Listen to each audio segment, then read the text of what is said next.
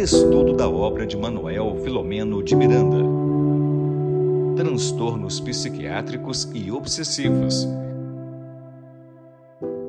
Olá, meu boa noite a todos. Espero que todos se sintam, estejam bem, estejam se sentindo em paz na noite de hoje.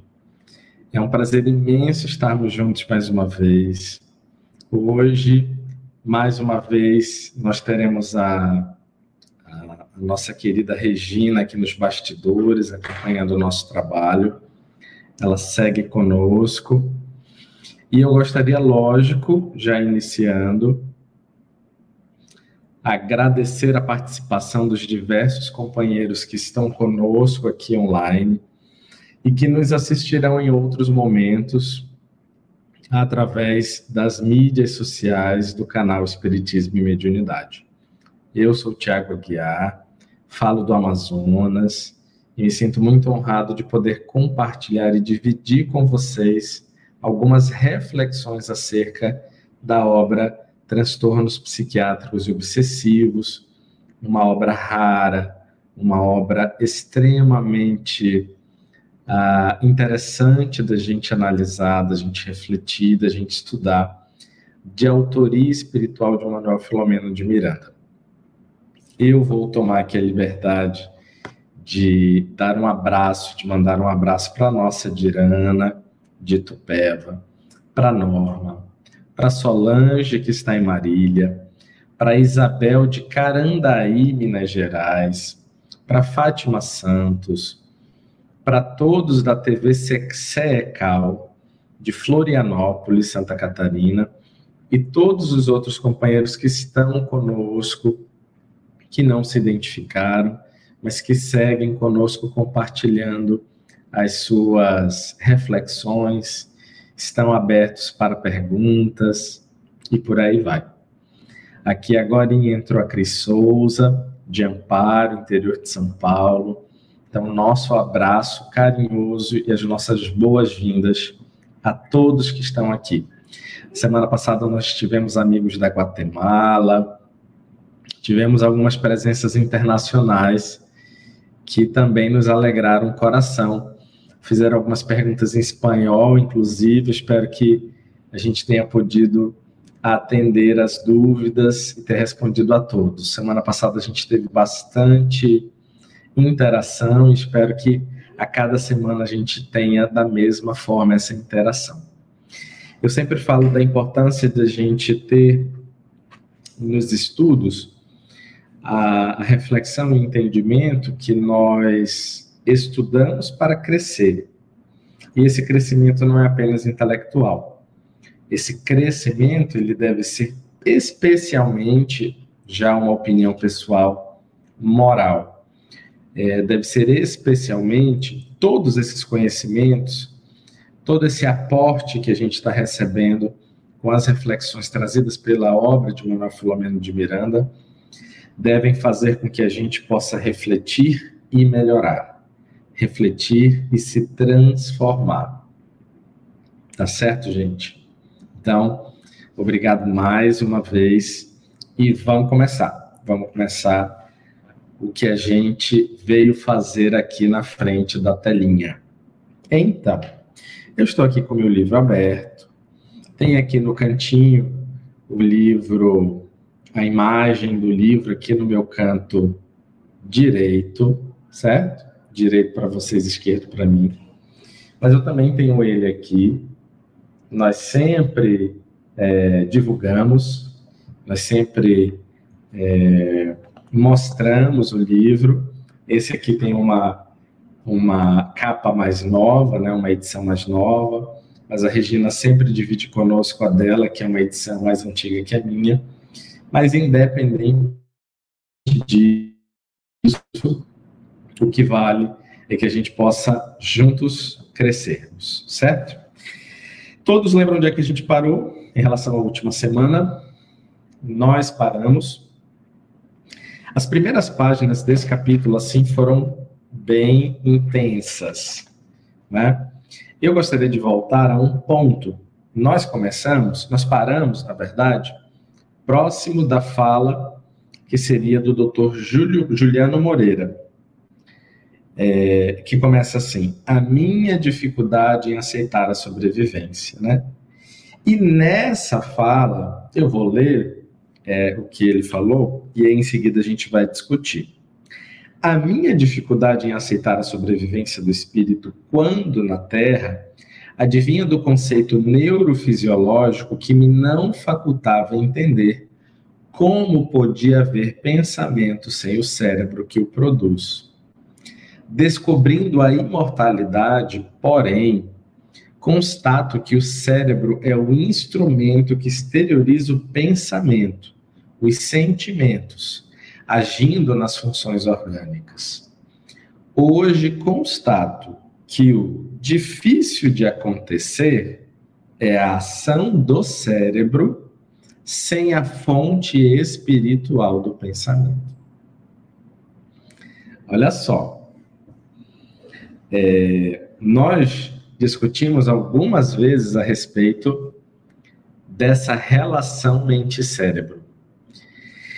Caso vocês não lembrem, ou caso vocês não tenham participado nesses dias que a gente conversou essas, essas questões, eu vou aqui é, trazer algumas ideias mais uma vez. Nós falávamos a respeito do conceito mente-cérebro, da relação mente-cérebro. E há um grande questionamento na ciência que é o seguinte: a mente é fruto do cérebro? Em outras palavras, o que, que a gente está querendo aí entender? A gente está querendo entender se o materialismo de fato tem o poder de explicar todas as experiências humanas.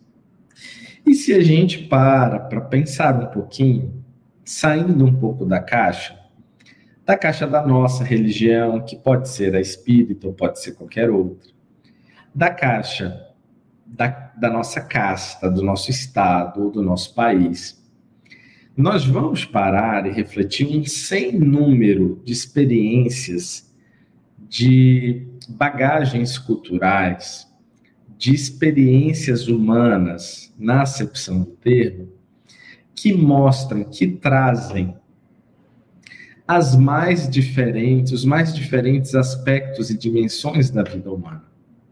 E em, em nessas experiências, nesses contextos, nós vamos é, considerar que existe as experiências espirituais, que existe de alguma forma relação com aqueles que nos antecederam, com aqueles que convivem conosco e que não possuem mais um corpo físico. Tudo leva a crer que a mente não é um produto do cérebro, porque nós estamos falando, na verdade, da causa dos pensamentos. E a causa dos pensamentos é o princípio inteligente. O princípio inteligente, o espírito, é a fonte dos pensamentos, é a fonte dos sentimentos é a fonte do comportamento humano. Então, é como se a gente perguntasse assim: essa camisa, ela anda, ela se movimenta, ela se desloca? Ou ela só se desloca porque ela está num corpo que se desloca? Então, se eu estou dizendo que essa camisa ela anda, eu estou, na verdade, tomando é, a causa né, desse deslocamento, eu estou tomando a fonte né, dessa aceleração, dizendo que é ela própria, só porque ela se desloca. Então, o fato dela se deslocar entre dois pontos diferentes, né, entre uma distância A e B, não significa dizer que é ela que planejou esse deslocamento que promoveu esse deslocamento. Ela é um objeto inanimado quando está longe, quando não está próximo da sua causa. Da mesma forma, o cérebro. O que é um cérebro sem o espírito? O que é um corpo sem o espírito? O que é um corpo sem alma? é matéria morta, é matéria inanimada. Então, da mesma forma, Juliano Moreira vem dizer assim para a gente: olha, quando eu estava encarnado, eu tinha dificuldade porque eu achava que era o espírito, aliás, perdão, que era o paciente que falava. Porque eu não entendia que existiam mentes sem cérebro. Ou seja, eu não sabia que tinham espíritos que estavam fora de um corpo, seres desencarnados da criação, que continuavam produzindo, construindo, experienciando. E aqui ele diz isso então.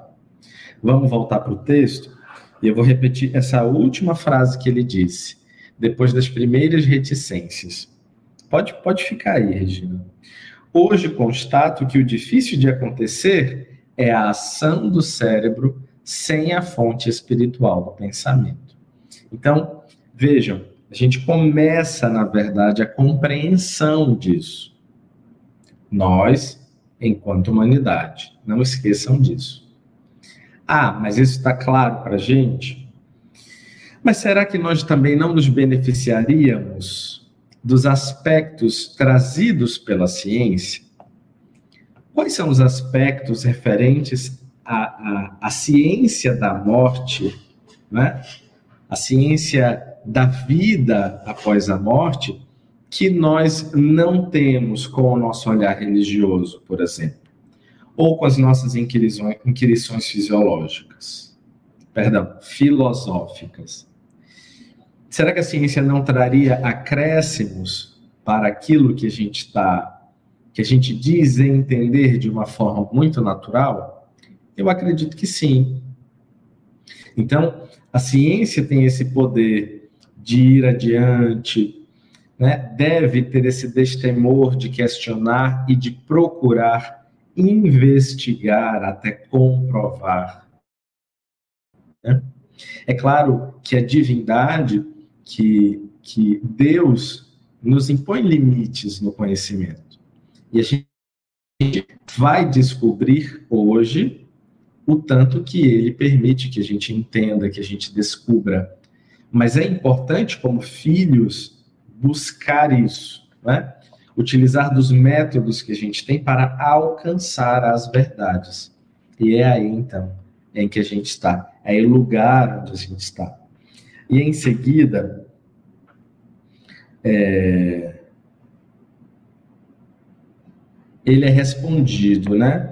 Inácio Ferreira responde, sem qualquer dúvida, tudo quanto ocorre na área somática, o perispírito transfere ao espírito o mesmo fazendo em relação ao corpo, quando os procedimentos são dele, ideias, raciocínios, comportamentos defluentes de desejos e ambições, de necessidades e tormentos. Ou seja, é o ser humano responsável por toda essa produção mental, sentimental, emocional. Então, é o espírito que se apresenta, que se pronuncia, que se ah, traduz, vamos dizer, né? Que se projeta sobre a carne através de um instrumento físico que é o corpo. E aí, natural que esse instrumento físico, que é o corpo, vai produzir limitações maiores ou menores de acordo com a sua estrutura, com a sua organização. Então, é, instrumentos mais débeis comprometerão né, comunicação, comprometerão a projeção de tudo que esse espírito de tudo que esse princípio inteligente produz. Certo? Vamos seguindo. Tem um ponto interessante em seguida daí, que é quando Maria Modesto pergunta a respeito sobre como esses espíritos é, serão atendidos, para onde serão removidos, é, se ficarão na clínica, né? Se ficarão na clínica ali, ou se é, irão para algum outro ambiente. E é legal a gente parar para pensar, assim, já saindo um pouquinho da questão é, das lições propriamente ditas, sabe, no sentido intelectual ou cognitivo, e lembrar, assim, de que Maria Modesto, por exemplo, que era uma médium de muitos recursos, conversando ali com Inácio, quantas vezes, por exemplo, eles já não tinham se preocupado onde os pacientes estariam, onde aquelas pessoas ficariam, não é verdade? Ao longo de décadas de trocas, de conversas, de ajudas, com certeza eles ali já tinham vivido situações semelhantes com uma certa frequência. E é legal a gente falar disso também, para que a gente veja, para que a gente aprenda com o exemplo deles. Então, já pensamos nisso também, querida amiga. Conseguimos a permissão do nosso venerando Eurípides, a quem recorremos para remover, para. Estou meio perdido hoje aqui no texto. Uma das alas do Hospital Esperança, aqueles pacientes que necessitem de cuidados especiais e mais demorados. Ou seja, os espíritos, os bons espíritos, eles têm um primor pelo planejamento. Eles têm um cuidado. Eles sabem o que estão fazendo. Eles, em uma palavra, eles não improvisam. Certo? Essa improvisação é parece-nos mais própria dos espíritos mais desavisados, dos espíritos que têm menos compreensão, dos espíritos que têm menos cuidado, talvez menos amor também. Porque eles estão ali organizando as coisas para receber os espíritos que são atendidos, acredito eu, da mesma forma como eles gostariam de ser cuidados. Pensem nisso. Então, é, essa, esse primor ao fazer as coisas, esse carinho, esse cuidado, fala, na verdade, deles próprios. Do cuidado, da atenção, do olhar clínico que eles têm para as atividades que eles realizam. Então, como é que está o nosso olhar para a atividade que nós realizamos? Como é que nós fazemos o que nós fazemos? Será que a gente faz com essa atenção, esse primor? Ou nós estamos mais relapsos? E se nós estivermos relapsos ou descuidados, é uma fase? Ou é uma característica nossa? Certo? Então, aqui eles conversam rapidamente a respeito disso e vão explicar né, que Eurípides Bassanufo foi, foi é, questionado, foi interrogado a respeito, né, pediram dele se havia possibilidade de ajuda e ele cedeu o ambiente no Hospital Esperança para que pudessem cuidar daqueles que seriam atendidos. Gente, eu não sei que tamanho tem este bendito Hospital Esperança, viu? Eu já trabalhei em alguns hospitais, quando a coisa é grande, a gente, a gente, quer, a gente quer alugar carrinho de golfe, sabe, para andar dentro. Aquela coisa assim. É uma ala aqui, a outra lá, sabe Deus aonde, no terceiro andar do plano espiritual, e é uma coisa que é, chama a atenção, né? E eu fico pensando, meu Deus, de tanto que a gente fala, de tanto que a gente vê nas obras a respeito do Hospital Esperança, né, ele acaba de ceder uma ala para que pudessem receber os, é, os atendidos dessa comitiva, dessa caravana que está indo em, em ajuda né, a todos esses que precisam. Eu fiquei pensando o tamanho, viu? Mas são divagações de uma mente perigosa. Eu não vou envolver vocês nessas reflexões, tá? Vamos seguindo. Eu queria trazer, queria trazê-los para uma atenção especial para um para um outro cuidado. Em seguida, o diretor médico da clínica questiona dos bons espíritos. Isso, perfeito, é aí mesmo. Se eles estavam de acordo com o que estava sendo feito. Olha que interessante. Se é, os bons espíritos, né, eles que têm uma visão, eles que têm um olhar diferenciado, será que eles estavam de acordo com o que estava sendo feito? E aí, então ele pergunta: os caros amigos concordarão com as terapêuticas convencionais acadêmicas que vimos aplicando ou sugerem alguma alteração?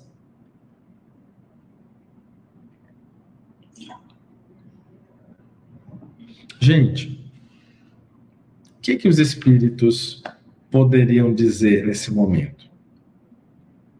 Se eles dissessem assim, nós não estamos de acordo. Se eles não estivessem de acordo com as terapêuticas convencionais acadêmicas,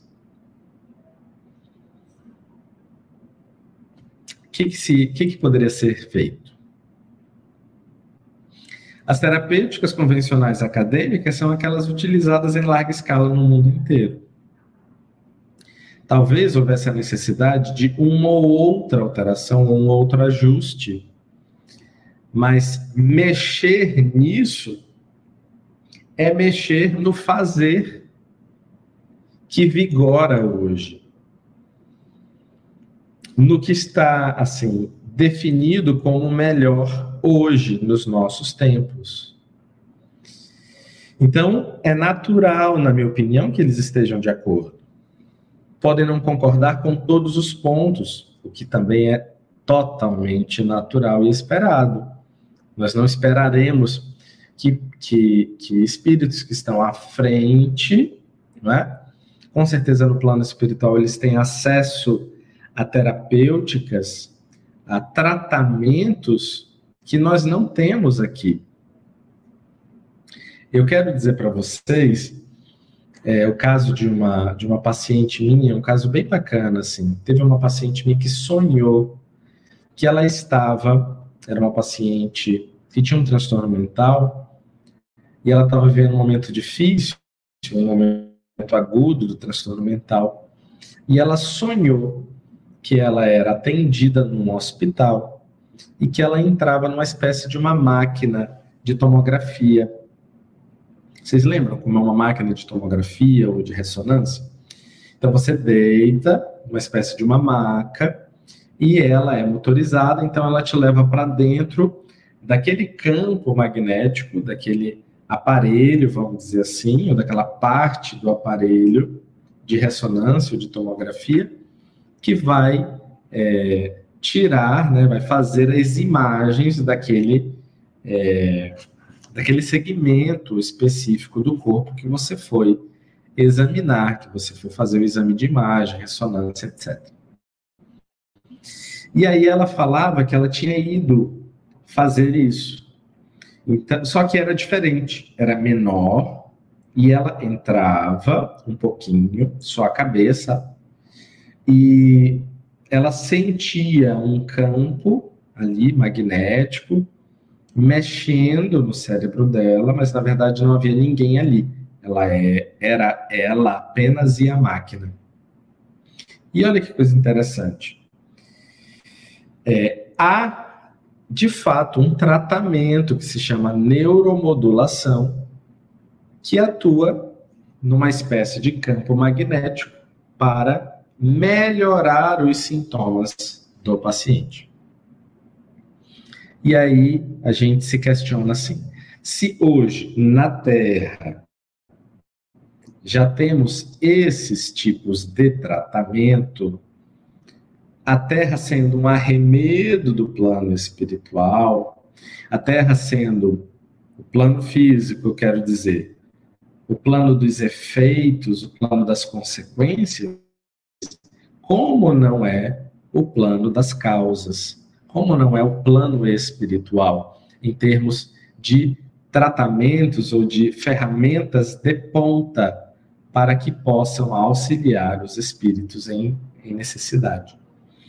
Então, aqui, as terapêuticas convencionais acadêmicas são as que estão à nossa disposição hoje para melhorar a vida das pessoas. E aí, doutor Inácio Ferreira volta a pergunta para um ponto que é nevrálgico do nosso tema, né? Que é o ponto da obsessão. Então ele diz aqui: estamos de pleno acordo com os processos.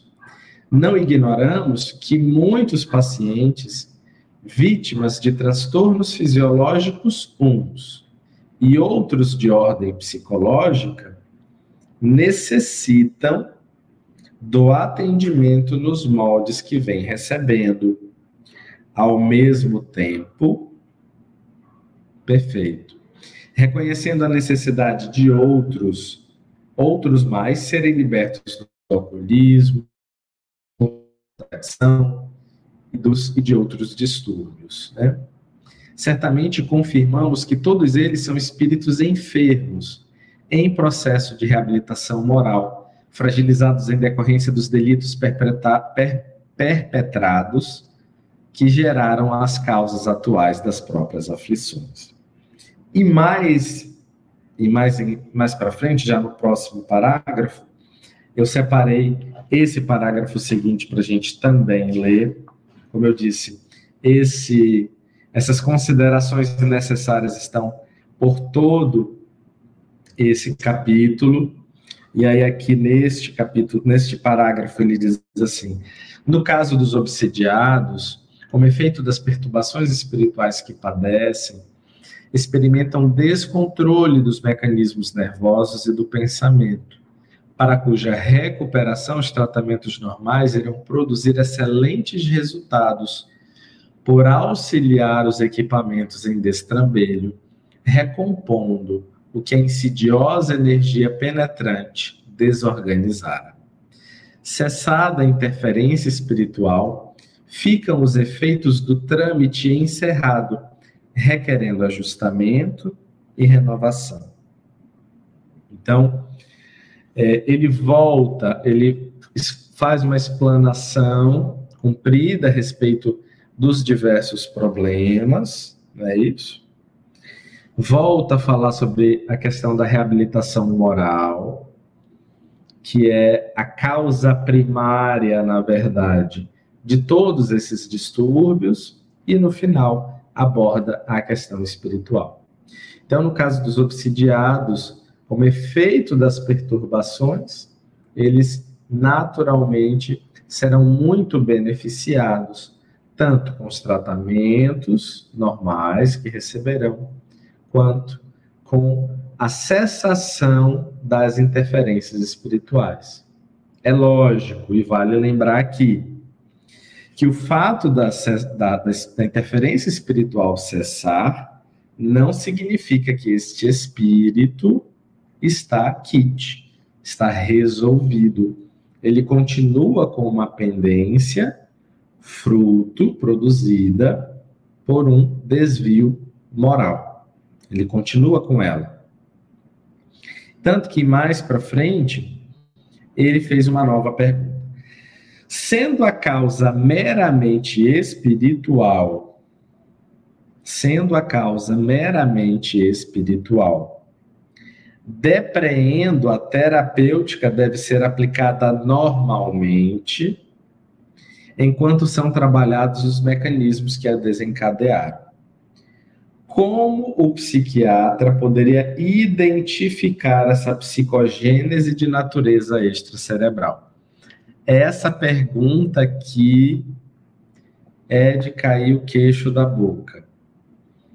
Porque essa pergunta a gente vem conversando, discutindo em todas as semanas, de diversas formas diferentes, a gente acaba falando sobre ela. Vamos continuar falando sobre ela durante todo o estudo do livro. Como nós vamos identificar essa psicogênese de natureza extracerebral?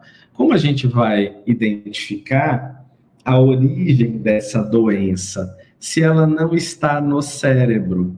Olha que coisa interessante. Então, existe um componente, tá? Ela não está inteiramente fora do cérebro. A porção obsessão do transtorno mental está fora do cérebro, certo? Mas existem questões fisiológicas que fazem aquele cérebro não funcionar bem, certo? Certo. Então ele pergunta sobre a, o componente extrafísico, extracerebral. Como é que a gente vai identificar? E aí a gente precisa ler essa resposta para que a gente possa discutir. Porque nós precisamos da resposta dele, do doutor Inácio Ferreira esse é, médico em vida, mas hoje este trabalhador do bem que tem décadas, não é? anos, em que ele se debruça sobre essa situação. Olha o que, que ele responde. Mediante a observação sistemática do enfermo, como poderíamos identificar mediante a observação sistemática do enfermo. Embora as fronteiras entre aquelas de origens fisiopsicológicas e as obsessivas sejam muito tênues, no segundo caso, ou seja, nas obsessivas, podem-se perceber as diferenças de comportamento através das manifestações de personalidades diversas no mesmo indivíduo. Isso não é simples de entender. Isso não é simples de perceber. Por quê? Porque uma boa parte das doenças mentais, elas produzem agitação psicomotora elas aumentam a atividade motora. Então, você não sabe ao certo diferenciar as manifestações das diversas personalidades que o indivíduo possa apresentar. Através da aproximação espiritual de uma determinada entidade, e aí ele por alguns momentos, por alguns segundos ou minutos, vai se pronunciar muito mais do que a personalidade do próprio indivíduo. Então, a observação sistemática apontada por Dr. Inácio para que a gente possa compreender um pouco melhor se a origem tem um pé maior, se está falando mais a favor da questão é, obsessiva e menos da questão fisiopsicológica, como ele narra aqui nas primeiras linhas da resposta dele, é, a gente só consegue ter essa percepção quando a gente conhece bem a pessoa. Lembra que eu dizia assim? muitas, é, muitos problemas na psiquiatria necessitam de uma observação, de um acompanhamento. Eu usava essa palavra, de um acompanhamento. Porque é no acompanhamento em que a gente vai diferenciar o que é do indivíduo, o funcionamento do indivíduo e a doença em si. E aqui ele está perguntando assim: como fazer para a gente diferenciar? quando é, a obsessão está ali. Né? E aqui, então, quando eu falava, eu falava sobre essa diferenciação do normal, do funcionamento do indivíduo e da patologia que ele apresentava. E aqui ele está falando em si das patologias, como diferenciar uma patologia da outra. Uma patologia obsessiva da patologia psiquiátrica certo? Da psicopatologia. Então, aqui há uma, há uma orientação para que a gente tenha uma observação sistemática do enfermo. E isso não deve ser feito de uma forma apressada. Isso não deve ser feito de uma forma afobada, em que a gente queira nos arvorar para descobrir o que os outros ainda não descobriram. É algo que precisa ser gradativo. Precisa cansar assim de observar, porque a gente percebe através da observação, na verdade, os padrões que o indivíduo apresenta. E quando alguma coisa sai desse padrão, ué, chama a atenção. Então, se dentro do padrão patológico, vamos dizer assim, quando que fala-se a favor de uma da instalação ou da dimensão espiritual ou dimensão obsessiva do transtorno mental. Quando a gente estuda os transtornos mentais, há várias dimensões ou aspectos do indivíduo que adoecem. Então, hoje a gente está acrescentando a dimensão obsessiva, o aspecto obsessivo, como um aspecto desse transtorno, dessa patologia. E Manuel Filomeno de Miranda está nos ensinando, nos ajudando a perceber o que que a gente precisa olhar para entender exatamente o que está acontecendo, né? E aí ele segue falando sobre outras alterações, como a do humor, né? Ele segue falando a respeito do conteúdo dos delírios que devem ser observados, o conteúdo dos delírios que os pacientes narram podem ter características que tenham relação com a própria é, situação ou natureza desse indivíduo, né? Essas interferências espirituais, como aqui no finalzinho do que a Regina sublinhou, muitas vezes se expressam num semitranse mediúnico, né?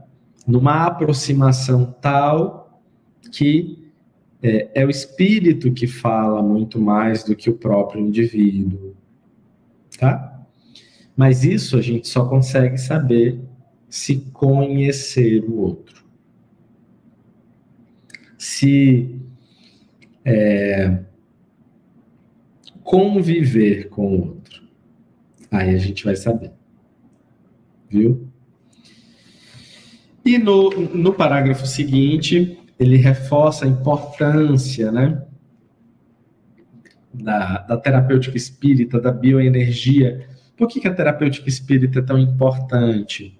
O passe, a água, o tratamento espiritual, as enfermarias que existem ao redor, né, por todo o nosso país, serviços sérios nos centros espíritas, né, que se dedicam a cuidar das pessoas, oferecer tratamento espiritual porque há uma dimensão espiritual acometida num processo patológico, num processo de adoecimento mental. Bom? E aí, já caminhando assim para as últimas ideias do que a gente vai comentar hoje, tem uma perguntinha aqui que a gente vai refletir, que a gente vai conversar. É, das boas-vindas para Romilda, viu? Que está conosco, que entrou um pouquinho, deu a sua contribuição aqui, está participando no YouTube. E aí, então, depois desse, desse relato da importância da terapêutica espírita, não é? ele vai colocando que nós vivemos num mundo é, muito é, de dimensões assim vibratórias, de ondas, de energias, né, de magnetismo, de forças que vão e vêm e que essas influências elas existem mais do que a gente supõe existir. Então, é, ele fala da importância da gente levar isso em conta essa realidade profunda, né, que nos ajudam a compreender as condensações desses campos energéticos. Né? E aí, quando ele vai colocando isso, então, desculpa que aqui vou precisar de um pouquinho de água, gente. Quando ele vai comentando isso, então, se não me engano, já me perdi. Quem é que está perguntando o quê? Doutor Inácio responde. Ah, Manuel Filomeno faz a pergunta, então, para o doutor Inácio, que estava respondendo as questões todas. Só um minuto.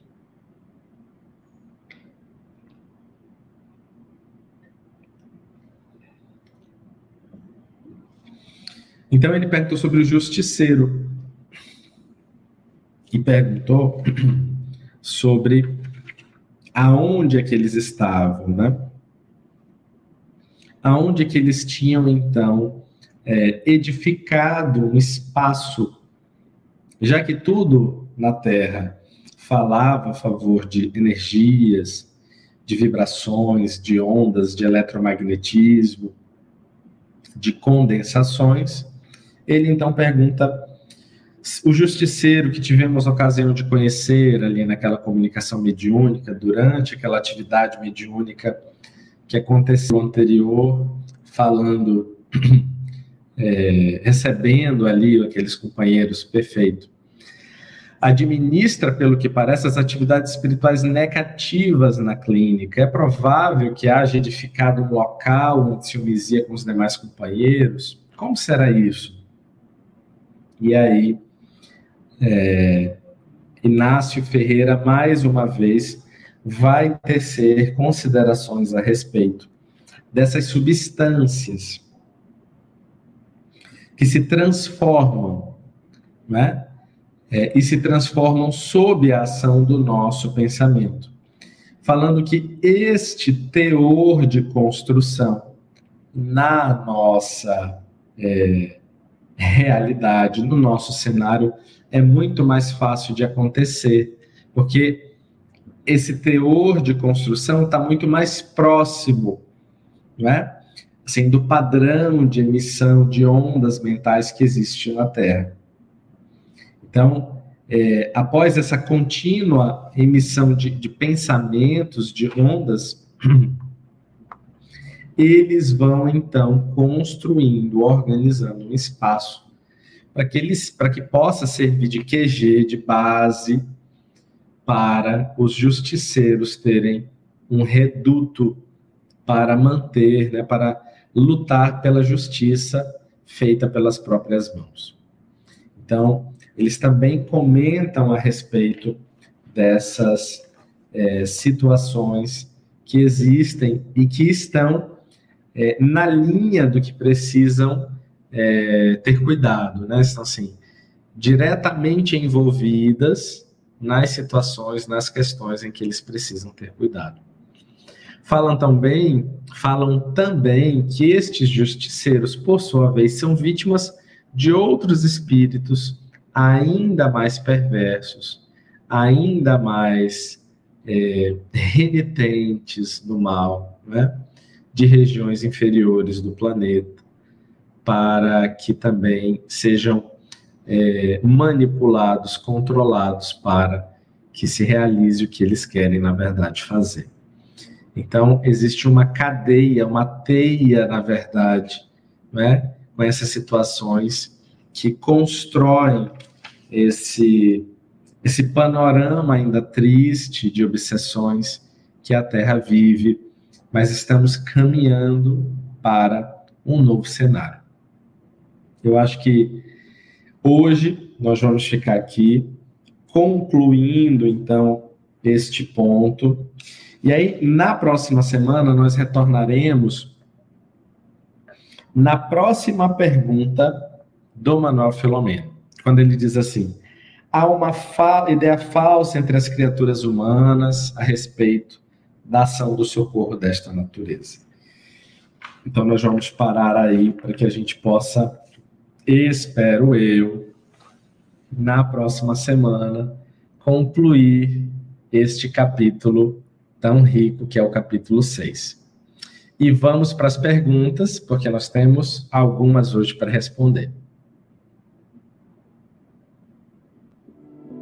Momento de interação. Perguntas e respostas. Então vamos lá. Salve, salve, Dirana Ferreira de Tupéva, nossa aluna, nossa amiga. Achei bem interessante essa diferenciação entre mente e cérebro, cérebro e mente. E a consciência é diferente da mente? Gratidão e muita paz.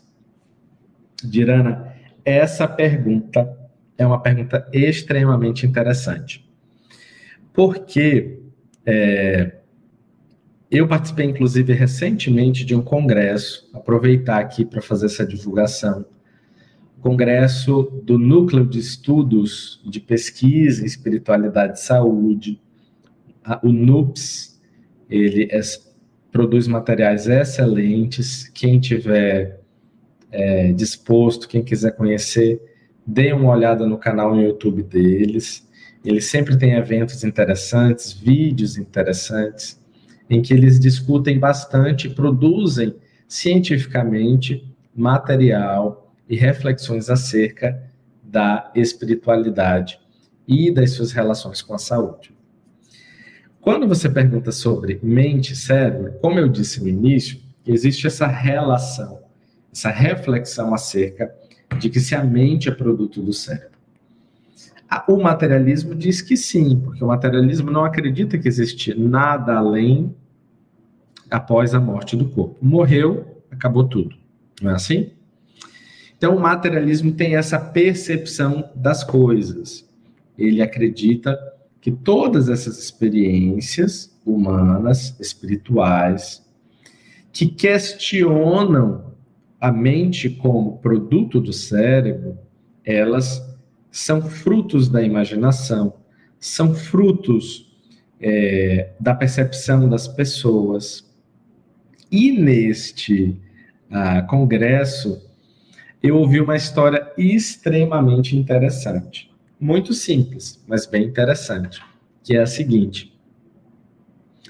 Quando começaram a cair pequenos meteoros, meteoritos, em algumas regiões do planeta, muito após o iluminismo, né, revolução da científica, industrial, etc., as universidades começaram a dizer assim: isso é coisa da cabeça das pessoas. Isso é verdade, viu? Eu, eu inclusive, ouvi lá e procurei atrás a história para confirmar, e é verdade. Quando a coisa começou a ficar intensa e a cair vários, aí começaram a dizer assim: não, é, um vulcão entrou em erupção, sabe, sabe-se lá Deus em que lugar do mundo, e essas pedras foram expelidas para cá, e aí por isso, então, é, esses meteoritos. Só então, quando, num dia, numa situação, vários caíram e foram vistos, comprovou-se então, deram-se por certos de que realmente eram pedras que estavam caindo do céu. Porque camponeses falaram então que haviam pedras que estavam caindo do céu e a resposta para eles era assim: não, isso é coisa de gente que não sabe, isso é coisa de gente que não entende. Acredita? Pois é, isso aconteceu na Terra, isso aconteceu na ciência. Então, hoje, o materialismo diz assim: ah, a mente é produto do cérebro, não existe nada além disso.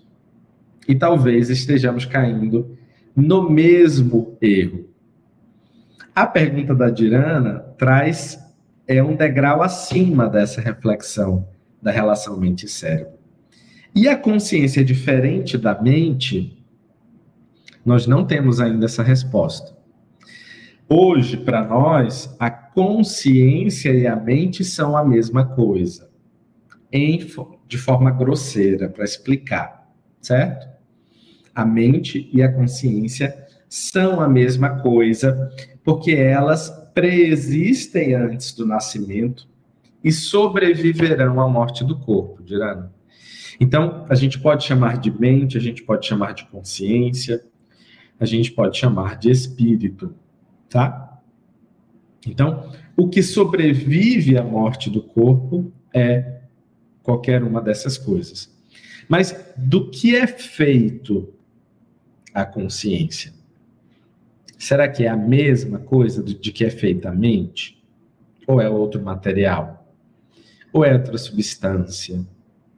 Ou é outro tipo de substância a partir do fluido cósmico? Não sabemos ainda. Então, o que nós sabemos é que a consciência, assim como a mente, fazem parte de uma dimensão relacionada ao espírito imortal. E eles existirão sempre. Eu não sei se é difícil para alguns terem essa compreensão, essa aceitação de que nós não morreremos, de que nós continuaremos vivos, seja qual for o cenário. Se a gente ganha dinheiro, se a gente perde dinheiro, se a gente cai, se a gente levanta, se a gente morre, se a gente nasce, não existe verbo algum a ser conjugado que vai mudar a realidade de que nós permaneceremos vivos. Do momento que formos criados por Deus, nós somos a expressão do sentimento de amor última. Nós somos o princípio inteligente na criação, criados pelo amor de Deus para nos desenvolvermos. Então, um pouquinho a mais aí acabei falando, viu, Dirana? Obrigado também. E ah, tem uma outra pergunta dela. Em se tratando de crianças, é possível identificar e diferenciar transtornos e obsessão? Boa pergunta também. Por quê? Porque as crianças, especialmente as crianças, mas de uma forma assim, crianças e adolescentes são um universo à parte na matéria dos transtornos mentais. As crianças, a coisa se torna um pouco mais difícil, principalmente porque muitas doenças mentais alteram ou comprometem o desenvolvimento das habilidades e a linguagem é a grande ferramenta, a grande função que nos diferencia de todos os outros animais do reino animal, de todas as outras espécies. Quando nós não temos é, essa essa quando nós não temos essa essa linguagem à nossa disposição, o que, que acontece? É, a grande maioria, para começar, dos transtornos é, vão, vão assim, representar, vão assim, redundar em sintomas que são a irritabilidade, a agressividade e a agitação. Então, é, imaginem esse cenário de irritabilidade, de agitação e de é, agressividade, sem a linguagem. Então é como se nós víssemos apenas a reclamação, o barulho, a contrariedade, sem a verbalização. Então, nas crianças, a gente percebe é, essa relação espiritual, essa relação da obsessão, muitas vezes nesses é, sintomas, na exteriorização de determinadas situações que trazem sofrimento para a criança. A ponto de que quando aquilo cessa, muitas vezes uma prece consegue aliviar aqueles sintomas e ela volta a funcionar como se não houvesse aquela pressão espiritual é, perturbando-a. Então, É, mais uma vez, a observação sistemática dessa criança vai ajudar a todos nós a compreender como esse funcionamento ele se dá de forma diária, né, nessa construção, e como então, quando alguma coisa está perturbando, acaba acontecendo. Mas esse é um agravante ao se tratar de crianças, porque a gente tem o comprometimento, a falta da linguagem que nos auxilia na, na, na diferenciação desses, desses pontos, né?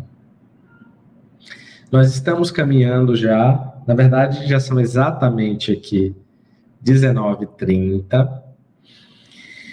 É, e nós temos uma pergunta da Iaponir Oliveira, que eu quero agradecê-la pela participação. Estamos aí no último minutinho da nossa live de hoje. E ela pergunta o seguinte: ela fala sobre o item 113 do livro dos médiuns.